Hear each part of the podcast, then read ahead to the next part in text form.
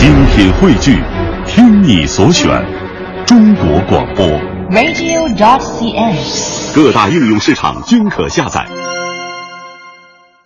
接下来呢，还是让我们把脚步继续停留在唐代，感受大唐诗歌的魅力。接下来我们将听到的，继续是南京大学的莫立峰教授为我们讲述的大唐诗歌。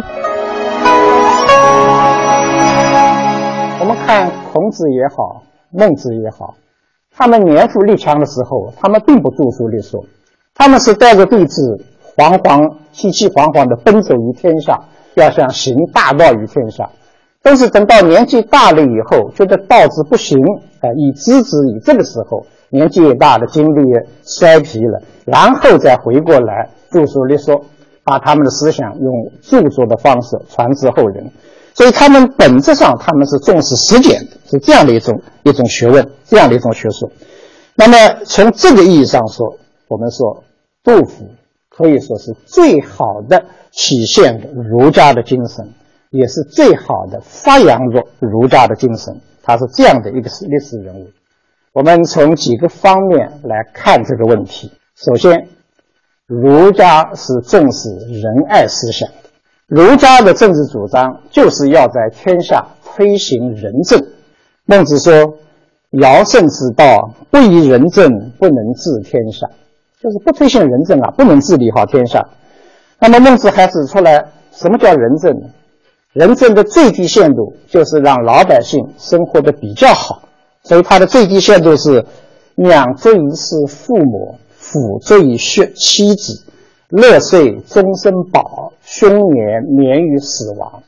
在古代那个生产力水平极低的情况下，这就是人民大众需要的基本生活条件，这是儒家追求的目标。那么杜甫呢，也用他的诗歌形象的表述了儒家的这种理想。杜甫说，他的理想是什么？是牛进耕，蚕也成。不劳烈士泪滂沱，男顾女士行复歌。就是不需要有烈士来痛哭流涕，他需要的是百姓安居乐业，哎，大家好好的发展农业生产。儒家因为仁政爱民，所以儒家是谴责贫富不均的。儒家始终认为贫富不均是社会最大的危害，所以孟子说，孟子指责这样一种现象。他说：“抛有肥肉，就有肥马；民有饥色，也有饿殍。”就是贫富极端不均。他认为这就是率兽而食人，这你等于领着一群野兽在吃人，谴责这一点。那么杜甫呢，也对贫富不均的现象进行了非常严厉的批判。在中国诗歌史上，揭露民生疾苦、描写贫富不均的优秀诗篇和名句。非常多，但是我想我们都认可最典型的，啊，写的最生动、最真切的，就是杜甫那两句诗：“朱门酒肉臭，路有冻死骨。”以至于我们后人只要一说到贫富不均，我们要从诗歌中间找一个文本，马上就会想到这两句诗。再譬如，儒家是强调以下之变。就是本民族和外民族中间要有一个区别。那么这个强调呢，主要的目的在于要维护本民族的尊严，维护本民族的利益，要反对外民族的侵略干扰，要维护我们民族和国家的独立。这个以下之变，它最大的这个核心内容在于这里。这方面呢，杜甫也是心领神会。安史之乱以后，叛军很快就打破了洛阳，又打破了长安。那么在当时留在长安的那些大唐帝国的那些高官们，从宰相陈希烈，呃，到翰林这个学士这个张继，这些人无数的高官都投降了，都接受了接受了安禄山伪朝廷的伪官，甚至连大诗人王维都未能免俗，他也接受了。都被弄到洛阳去，都接受为官了。只有杜甫，只有一个在唐朝这边仅仅得到了一个从八品下这样一个小官职的杜甫，他冒着生命危险，他从长安逃出来了。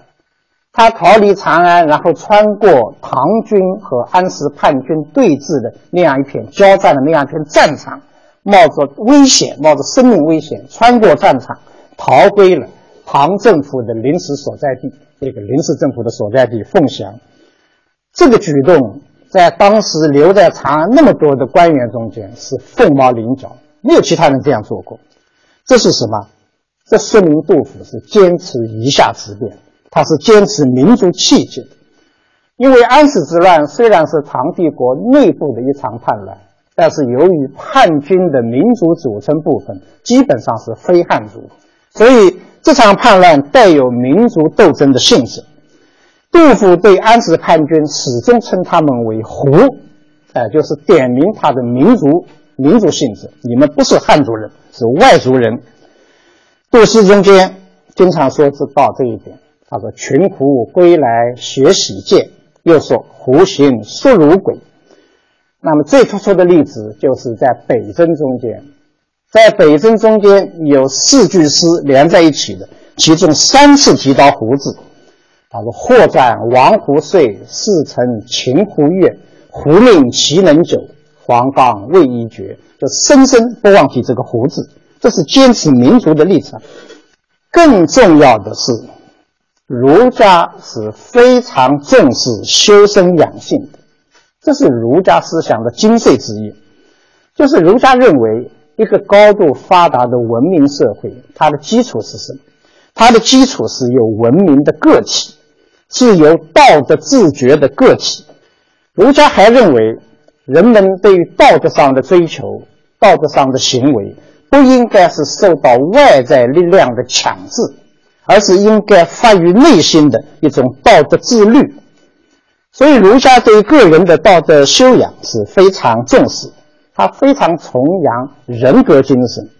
那么最典型的表述就是孟子说的大丈夫精神，就是富贵不能淫，贫贱不能移，威武不能屈，这样的一种大丈夫精神，一种人格精神，在先秦以后。